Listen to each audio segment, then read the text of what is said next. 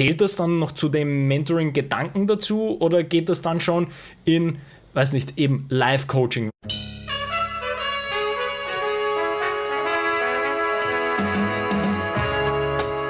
für mich wäre es wichtig, das Mentoring einmal ein bisschen zu definieren für mich selber.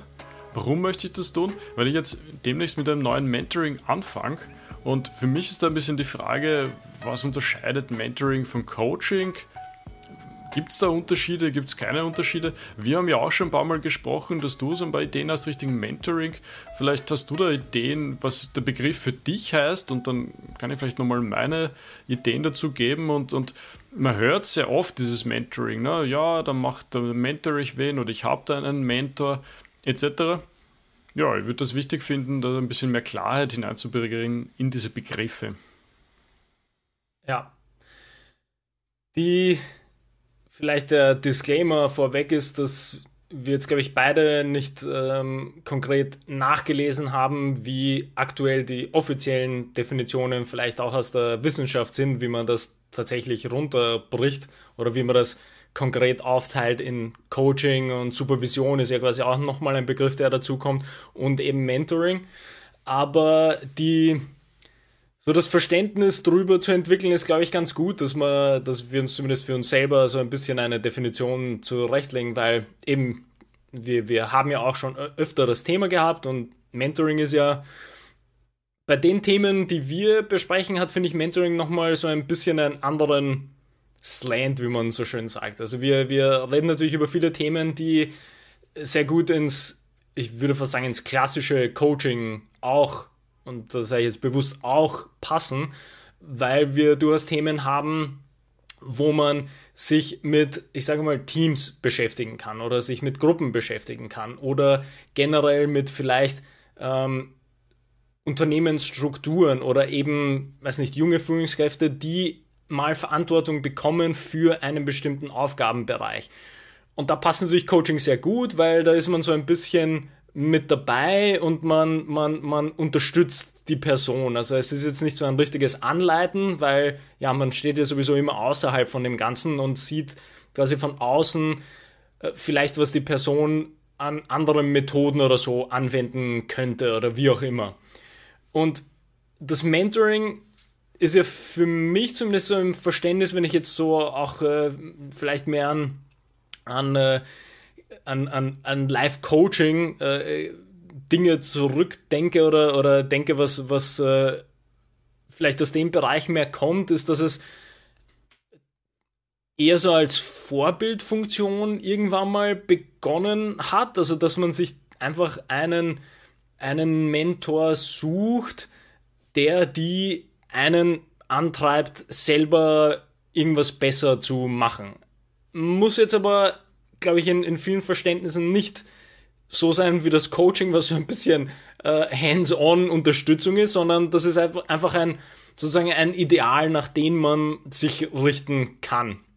Und quasi so als, als kleiner Schwenk ist vielleicht eben auch so die stoische Philosophie, wo ähm, bin ich mir jetzt gar nicht sicher. Ich glaube, ich glaub, äh, Seneca schreibt auch viel darüber, dass es wichtig ist, einen, und das, das hat damals natürlich nicht so Mentor geheißen, aber quasi einen, eine, eine, eine Person oder einen Menschen zu haben, bei dem man quasi das Gefühl hat, die Person unter Anführungsstrichen beobachtet einen, ob man denn für sich selbst Dinge richtig macht. Also auch da ist wieder so ein bisschen so eine passive Geschichte dabei und nicht so ein richtiges, wo ich mitforme, was passiert, sondern da geht es vielleicht darum, dass man sich eben auch so ein Idealbild und Anführungsstrichen Idealbild hat und man einfach nur in dem Gedanken lebt, dass da gibt es ein Idealbild von Person oder wie auch immer, an der ich mich irgendwie so als Leitlinie entlang arbeiten kann.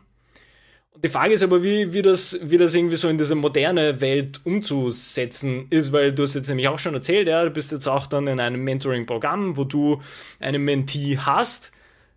Aber da ist quasi die Idee, dass man auch aktiver miteinander arbeitet. Und ich finde, da wird es jetzt sehr interessant, weil ab wann ist es dann Coaching? Und, und da, da gilt quasi auch für mich, was du ja auch schon eingeleitet hast, dass ich auch sehr wohl in die Richtung schon mal überlegt habe, weil für mich aus dem Bildungsbereich da, da gibt es nicht mal Coaching so richtig, ja, aber so wie das Ganze aufgebaut ist, also wenn ich jetzt irgendwie Universitätsmitarbeitende nehme, wo inhaltlich sehr, sehr viel unterstützt wird in den meisten Fällen, gerade in der, in der Arbeit oder generell in der Karriereentwicklung, aber vielleicht nicht auf der Selbstmanagement-Ebene. Also es ist quasi auch so ein offener Gedanke, wo ich natürlich nicht sicher bin, ob es das nicht gibt.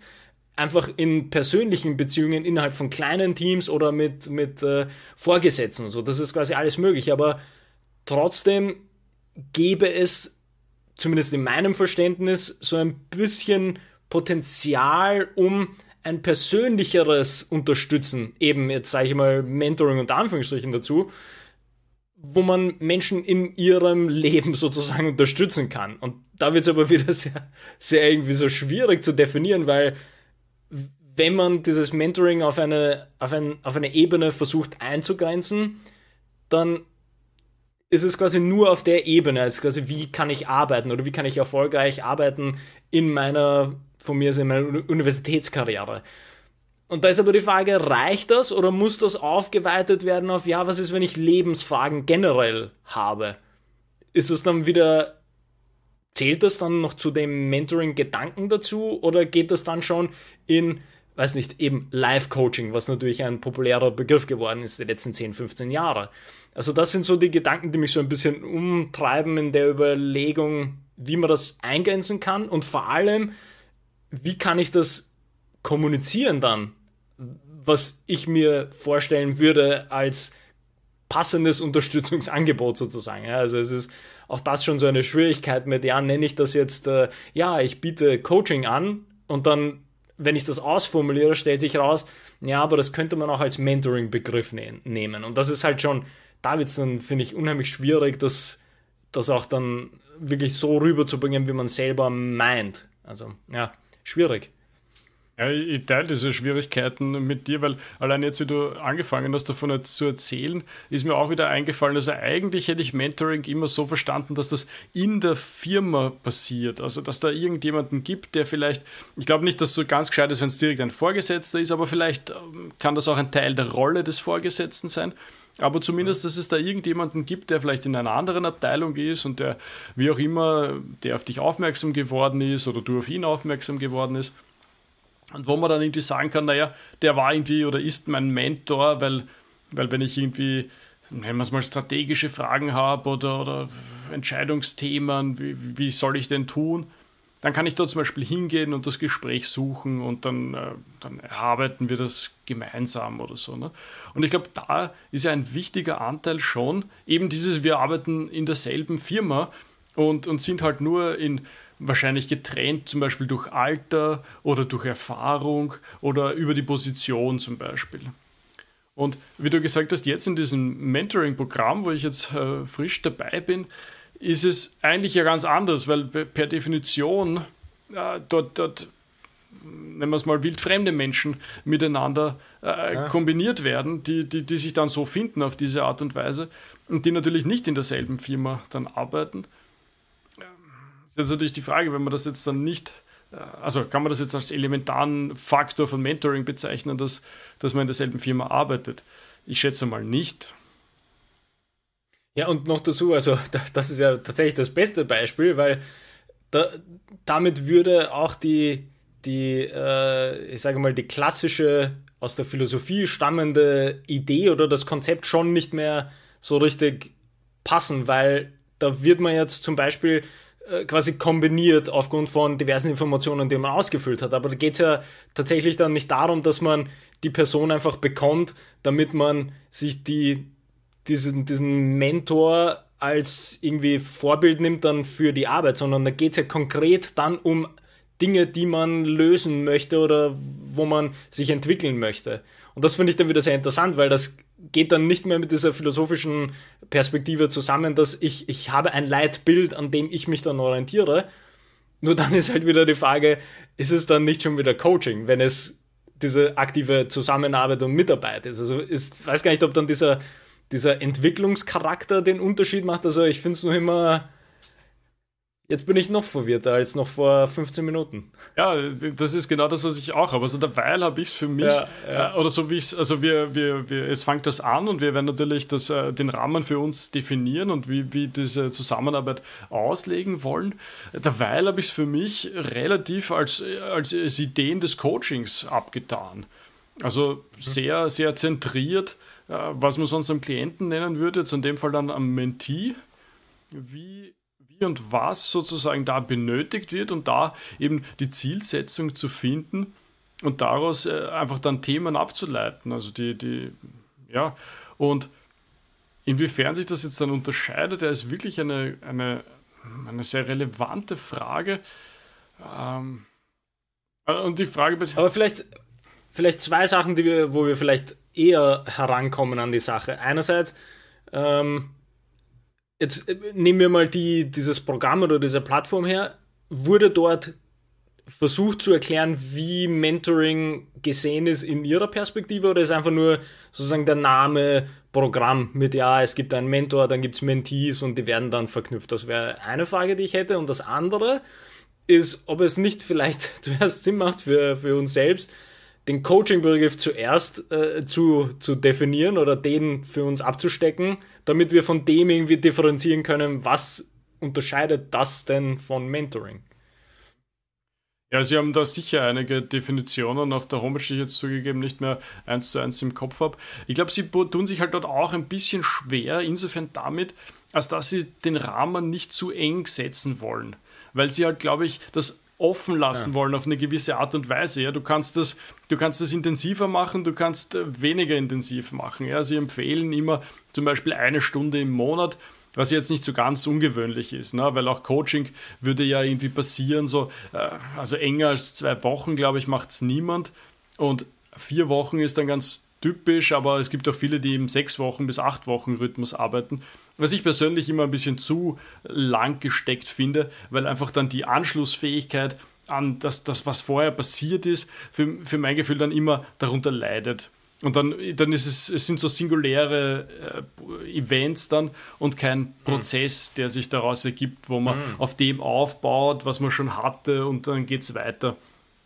Also darum empfehle ich eigentlich immer so bei zwei bis vier Wochen Fristen zu sein oder, oder wenn ich jetzt ganz ehrlich bin, bei zwei bis drei Wochen zu sein und, und nicht diesen, diesen vier, vielleicht sogar sechs Wochen Rhythmus. Und du musst auch denken, was dann passiert, wenn mal ein Termin ausfällt oder so, dann ist einfach mal das Quartal um, kannst du sagen, in Wahrheit, wenn du das so denkst. Und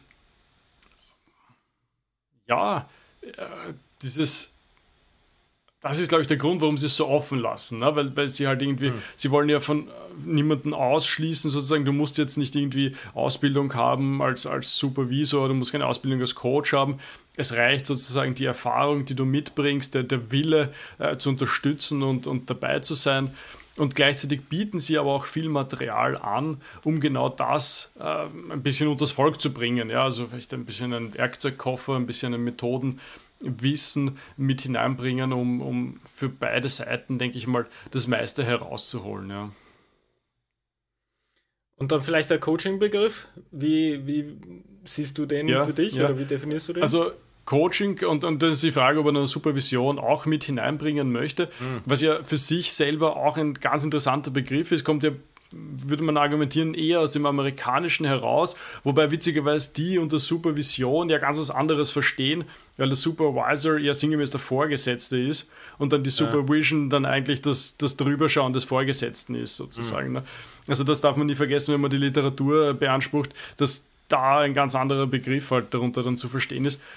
Und, und oft ist dann so, dass der, die, der Begriff der Supervision eher aus dem, aus dem sozialen Bereich kommt, also Non-Profit-Organisationen im weitesten Sinne.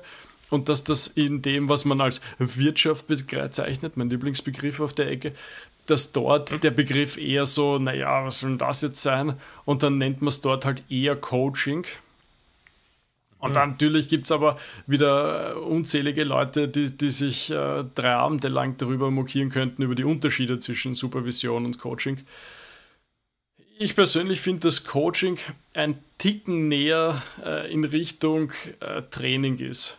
Also quasi, wenn irgendwo da, da ganz da draußen Training ist und da Supervision ist, dann würde ich sagen, dass Coaching ein bisschen weiter in diese, also nicht da drüben beim, Coach, beim Training, aber, aber schon ein bisschen weiter auf dieser Seite des Lebens. Also viel näher an Supervision, aber doch mhm, ein bisschen mehr mhm. Training. Sozusagen, ab und zu kommt man einfach in Situationen hinein, wo es schon Sinn macht, wahrscheinlich äh, ein bisschen mit seiner eigenen Meinung auch zu argumentieren und zu arbeiten. Also nicht, also ein bisschen auch vielleicht einmal hinauszugehen aus diesen, ähm, dass sich der Klient die Dinge selber findet, selber, selber für sich herleitet. Ich glaube, das ist schon was, was hm. dort eher okay ist. Und man muss sich ein bisschen dann über die Effektivität Gedanken machen, wenn man einfach ständig feststellt, dass das, das Effektivste ist immer noch, finde ich, wenn du es einfach schaffst, den Klienten so dorthin zu führen, dass er einfach für sich Erkenntnisse gewinnt und die gewinnt er selten, mhm. weil irgendwer erzählt, wie es halt läuft oder wie man es tut. Ja, also das, das finde ich ganz einen wichtigen Punkt, so in der Haltung zu agieren, in Wahrheit einfach ein Reflexionsraum zu sein ein, und auch eine Projektions, Projektionsfläche natürlich dafür, für, für, für die, die Themen, Inhalte, Sorgen, äh, Ängste, was auch immer, die halt da sind, die halt äh, Potenzial quasi ermöglichen ja, oder umgekehrt dieses Potenzial einfach dann zu, zur Realisierung zu bringen, was schon da ist. Also ja. Hm. Ja, ich finde eigentlich, wenn man das, wenn man das so hernimmt, dann wird es fast, seit mal unter Anführungsstrichen, Sinn machen, dass das Mentoring als, wie wir es immer so gerne sagen, als, als äh, Rahmensetzung zu sehen. Weil jetzt nämlich, wie du so runtergebrochen hast von, wenn wir diesen, diesen, diesen gesamten Rahmen öffnen von Supervision, Coaching ist in der Mitte und Training, also einfach nur im, ich sag jetzt mal grob im Engagement-Faktor mit der Person, mit der man arbeitet, dann wäre ja eigentlich es sehr brauchbar oder schön, wenn man als Mentoring das als Rahmen drüber sieht, weil man eventuell dadurch alles abdecken kann.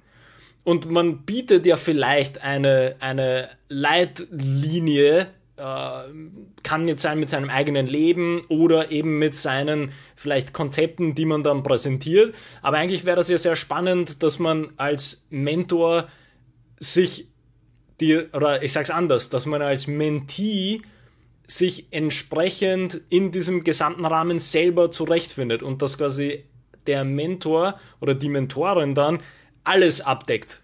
Abdecken kann potenziell, sage ich jetzt mal. Also dass das ist nicht, ähm, weil das ist eigentlich eine ganz spannende Beschreibung, die du geben hast mit diesen drei Schritten, weil ich finde, das würde, das würde auch einiges dann einfacher machen in der Kommunikation des Ganzen.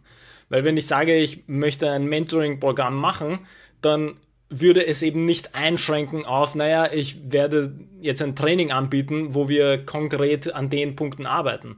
Und das wird aber nicht nur eine Supervision sein, wo man eben vielleicht mehr von außen drüber äh, blickt und versucht, dann die Person für eine Reflexion anzuleiten, sozusagen.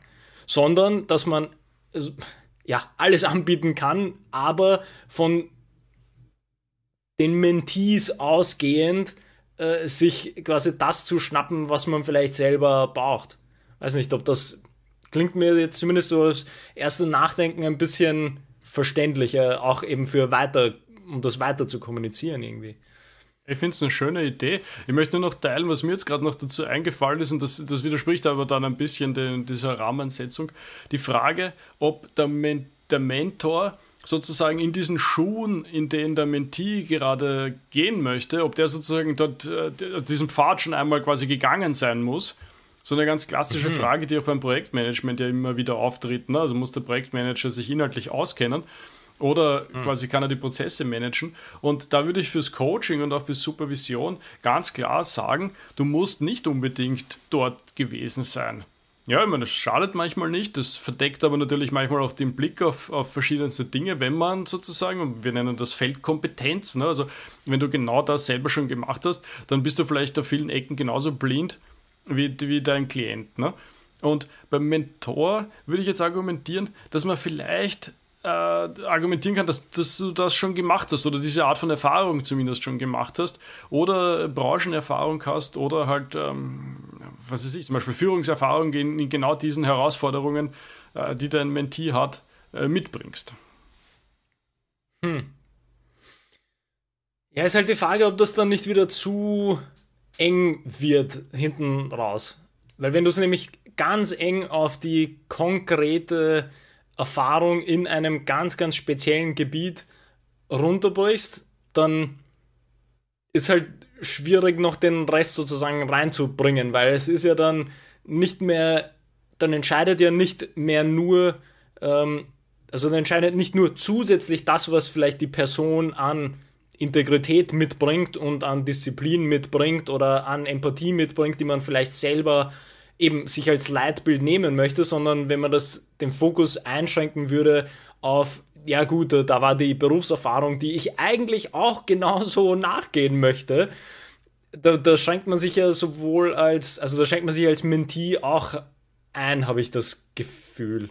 Ich glaube, da wäre es ja im, ja, sag. Ich wollte sagen, also ich glaube, richtig, und dann darf man sich, glaube ich, auf diese Ecke überhaupt nicht einschränken, weil ich halt immer wieder schon mit, mit, mit Arbeitskollegen und mhm. so besprochen habe, dass, äh, also ich, ich denke jetzt speziell an die Beratung von früher, wo man immer wieder traurig waren, wäre vielleicht das beste Wort, dass wir leider nicht in der Situation waren, wo wir einen, einen Mentor für uns hatten, der, der mit, mit, dem wir und er mit uns und so entsprechend ge, gearbeitet haben, weil sich das aus diversen Gründen, äh, so wie die Projekte strukturiert waren und so, einfach dann nicht ergeben hat, wie, wie man das vielleicht, wie sich vielleicht ergeben könnte in manchen anderen Situationen.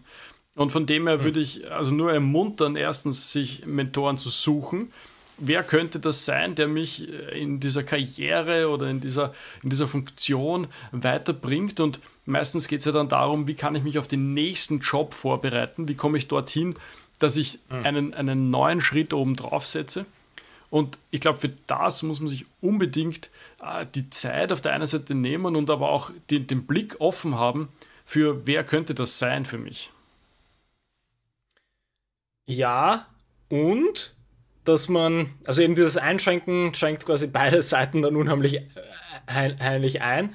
Und was ich ja da auch eben sehr interessant finde, ist, dass man sich ja, also jetzt beim, beim Aussuchen vor allem, wie du gemeint hast, dass was auch ganz wichtig ist, dass man weiß, wieso man sich dann die Mentorin oder den Mentor aussucht.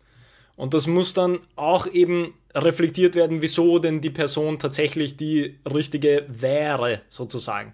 Und das würde, würde ich jetzt argumentieren, würde vermutlich nicht reichen, dass sich das, eben wie, wie wir jetzt vorhin gesagt haben, dass sich das nur auf den Karriereweg beschränkt weil vielleicht andere Dinge irgendwie so ein bisschen fehlen. Ja, vielleicht lag da mehr an der Lebensplanung dahinter oder mehr an der generellen Arbeitsweise dahinter und das sehe ich vielleicht am Anfang nicht, sondern ich sehe eventuell nur, ja, die Person ist hier und da erfolgreich, ja, das möchte ich auch. Und das ist aber die falsche Ebene, auf der man da eigentlich ansetzt. Also man möchte ja viel tiefer gehen, äh, um quasi dann die entsprechende Unterstützung auch tatsächlich annehmen zu können jetzt für sich selber. Und das ist eigentlich auch ganz interessant, weil mir ist dann wieder ein anderer Begriff eingefallen, der aus der, mehr aus der fernöstlichen äh, Philosophie kommt, was ja quasi der Guru-Begriff ist. Und da gibt es ja auch bestimmte fer fernöstliche Philosophien, die dann auch argumentieren, naja, den, den, den Guru, den kann man gar nicht suchen. Also den, den findet man einfach.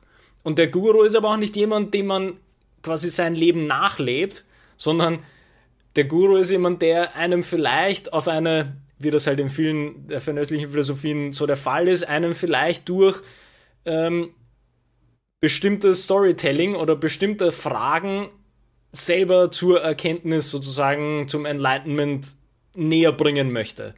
Wo wir wieder ganz eng ist, beim Coaching und Supervision sind natürlich, ne? Absolut. Absolut, ja. Und deswegen denke ich mir, das ist eigentlich wieder so interessant, weil auch dort ist die Verbindung ja sehr, sehr eng trotzdem von Guru und die Person, die dann sich diesem Guru sozusagen anschließt oder dem folgt. Und vielleicht ist da dann genau dieser Mentoring-Begriff irgendwo drin versteckt, dass es versucht, so aus allen Bereichen das Richtige mitzunehmen. Weil es kann weder zu passiv sein, weil dann wären wir eben in der Supervision und im Coaching. Und es kann aber nicht zu aktiv sein, weil ja, das ist dann so ein, weiß nicht, das, da hätte ich eher ein ungutes Gefühl, weil dann ist, geht ja so ein bisschen die, die Agency der Person selber verloren. Dann gelten ja vielleicht am Ende mehr die Ziele der Mentoren oder des Mentors, die dann möchte, dass die Person was erreicht und nicht die Person selber, die er aktiv Hilfe suchen wollte. Und das würde das ganze Bild für mich ein bisschen stimmiger machen, wenn ich da so drüber nachdenke. Ich merke für mich gerade, wie ich jetzt wieder angesprungen bin, auf die Tatsache, dass wir gerade davon sprechen, dass sozusagen muss man diesen Weg gegangen sein, um anderen dabei zu helfen. Und warum ich glaube ich wieder so anspringe, ist einfach aus dem sportlichen, aus der sportlichen Sicht heraus, wo es mhm. einfach schon immer, und ich glaube im, im, österreichischen Fußball zum Beispiel ist es noch immer derzeit der Fall, oder war es zumindest noch vor wenigen Jahren, einfach wenn du selber quasi Profispieler warst auf dieser Ecke, dann hast du sozusagen die Grundlage geschaffen für die, äh, für ja, du, du, du weißt, was du, was du coachst sozusagen, was du trainierst. Und gleichzeitig denke ich mir selber immer, ja, also bitte sei mir nicht böse, warum muss ich Profi, was auch immer, Fußballspieler gewesen sein, um jemanden anderen zu erklären, was über Strategie, Taktik und ich habe keine Ahnung was. Und wenn es dann aber natürlich eben meiner Meinung nach im Sport so ist, warum soll es dann in vielen anderen Aspekten nicht auch so gewesen sein? oder nicht auch so sein, dass man eben sehr wohl aus der Meta-Position heraus erklären kann oder, oder diese richtigen, das ist glaube ich mein Punkt, diese richtigen Fragen stellen kann, um die auch zum Ziel führen. Ja, vor allem bei dem Punkt ist ja das Allerwichtigste, dass wenn man jetzt den, den Sport so halb in Klammer setzt oder mitnimmt, ist ja, es gibt ja dort auch Trainerlizenzen, die man machen muss. Nur dann führst du ja dann eigenes Argument wieder zugrunde, weil dann sagst du, naja, okay, du musst aber trotzdem eine bestimmte Trainerlizenz haben, damit du das machen kannst. Ja, okay, dann sollte das ja egal sein, dass ich selber aktiv oder nicht aktiv Profifußball gespielt habe, weil naja, dann liegt es ja wohl an der Lizenz, dass ich zumindest diese Grundbefähigung bekomme. Aber was du da übersiehst, ist, dass oft äh, in, den, in dem Kleingedruckten dann steht, ja, du brauchst diese und diese Lizenz und dann irgendwo Sternchen und beim Sternchen steht dann oder fünf Jahre Liga 1 Betrieb oder wie das dann heißt, ne?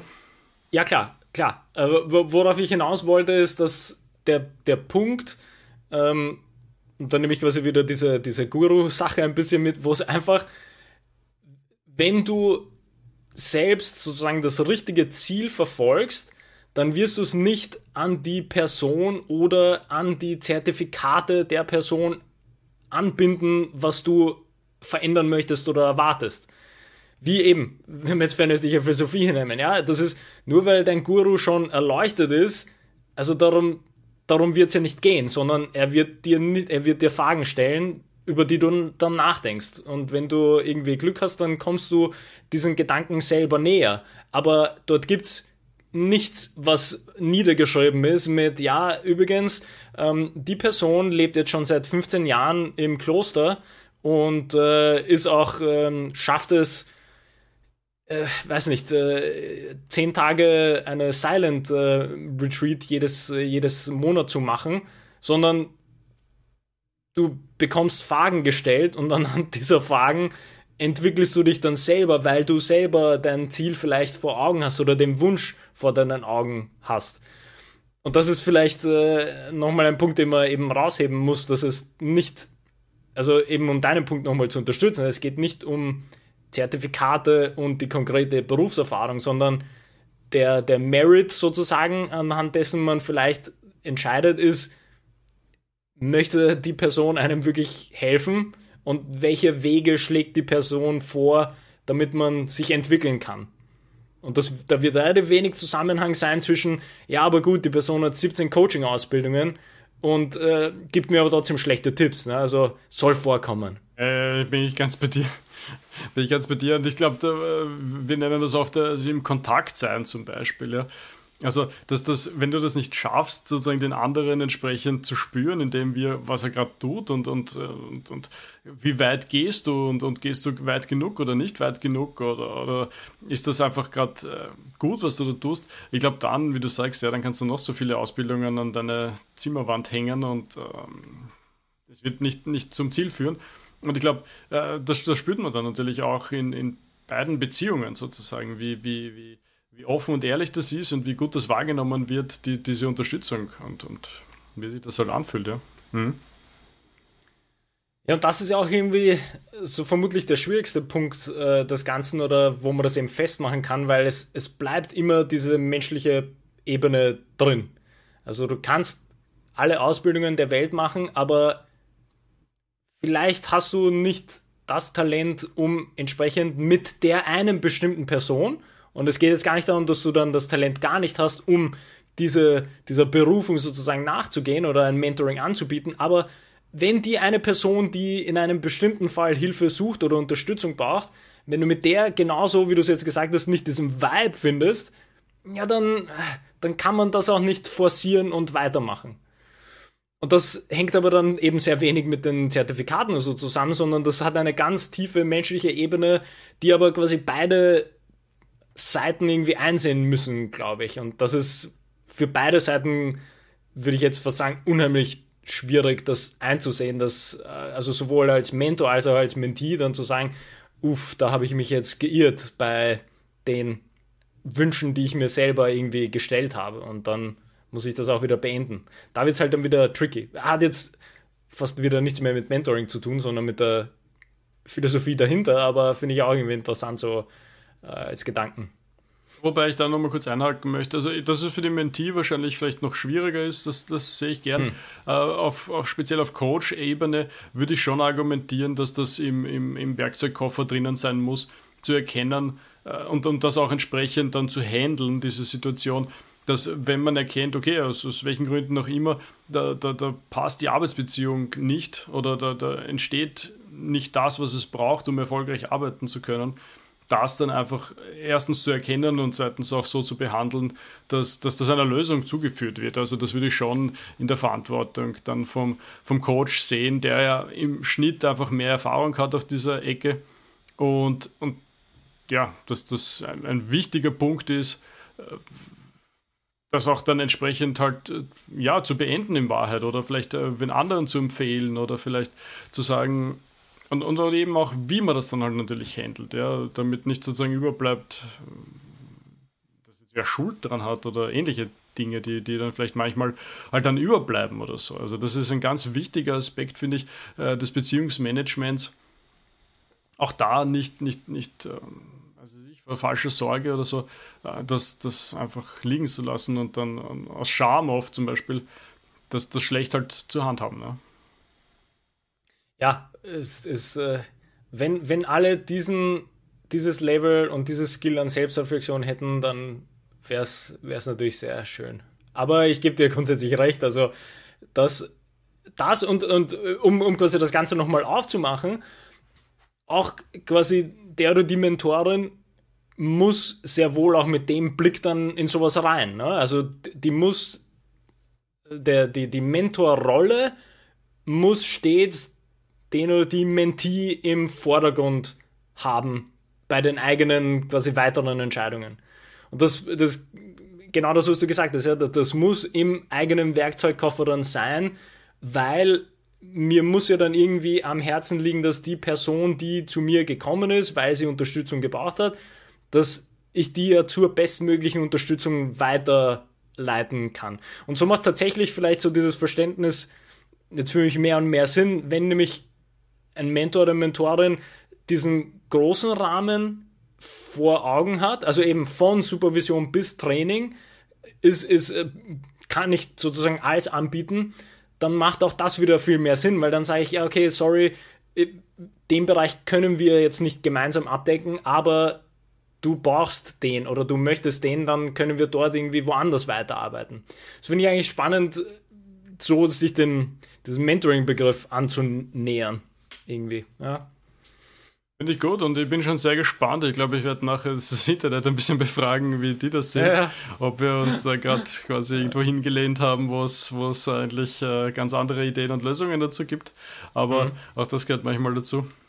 Und ja, wie gesagt, ich freue mich schon riesig auf meine Erfahrungen, die wir da jetzt machen werden. Und ja, ein anderer Aspekt ja, neben dem Coaching, ja.